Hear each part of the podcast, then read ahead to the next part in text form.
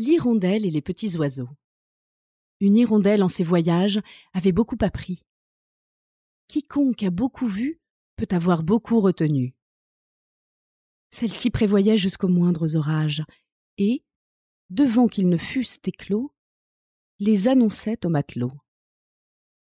Il arriva qu'au temps que le chanvre se sème, elle vit un manant en couvrir main sillon. Ceci ne me plaît pas, dit-elle aux oisillons. Je vous plains, car pour moi, dans ce péril extrême, je saurais m'éloigner ou vivre en quelque coin. Voyez-vous cette main qui par les airs chemine? Un jour viendra qui n'est pas loin, que ce qu'elle répand sera votre ruine. De là naîtront engins à vous envelopper et lacets pour vous attraper. Enfin, mainte et mainte machine qui causera dans la saison votre mort ou votre prison. Gare la cage ou le chaudron. C'est pourquoi, leur dit l'hirondelle, mangez ce grain et croyez-moi. Les oiseaux se moquèrent d'elle. Ils trouvaient au champ trop de quoi. Quand la chenevière fut verte, l'hirondelle leur dit Arrachez brin à brin ce qu'a produit ce mauvais grain, ou soyez sûrs de votre perte. Prophète de malheur, babillarde, dit-on, le bel emploi que tu nous donnes.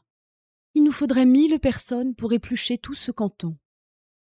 La chanvre étant tout à fait crue, l'hirondelle ajouta Ceci ne va pas bien, mauvaise graine est tôt venue. Mais puisque jusqu'ici l'on ne m'a cru en rien, dès que vous verrez que la terre sera couverte et qu'à leur blé les gens n'étant plus occupés feront aux oisillons la guerre, quand reguinglette et réseau attraperont petits oiseaux, ne volez plus de place en place. Demeurez au logis ou changez de climat. Imitez le canard, la grue ou la bécasse. Et vous n'êtes pas en état de passer, comme nous, les déserts et les ondes, ni d'aller chercher d'autres mondes. C'est pourquoi vous n'avez qu'un parti qui soit sûr, c'est de vous enfermer au trou de quelques murs. Les oisillons, là de l'entendre, se mirent à jaser aussi confusément que faisaient les Troyens quand la pauvre Cassandre ouvrait la bouche seulement. Il en prit aux uns comme aux autres. Maint oisillon se vit esclave retenu. Nous n'écoutons d'instinct que ceux qui sont les nôtres, et ne croyons le mal que quand il est venu.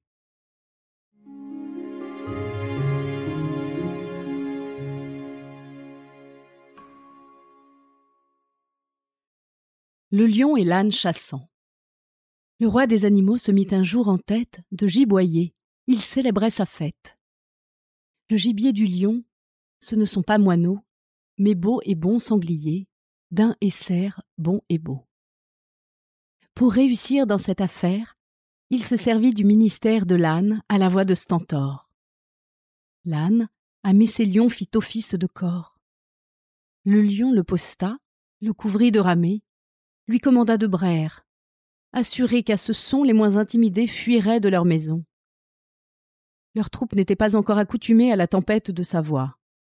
L'air en retentissait d'un bruit épouvantable. La frayeur saisissait les hôtes de ces bois.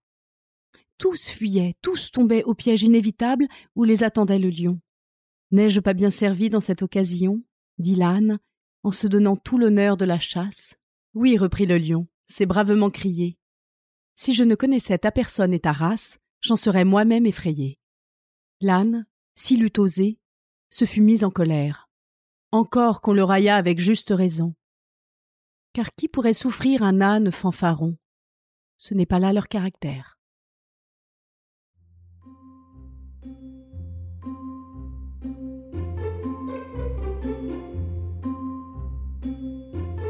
Kodomo, le podcast pour les enfants.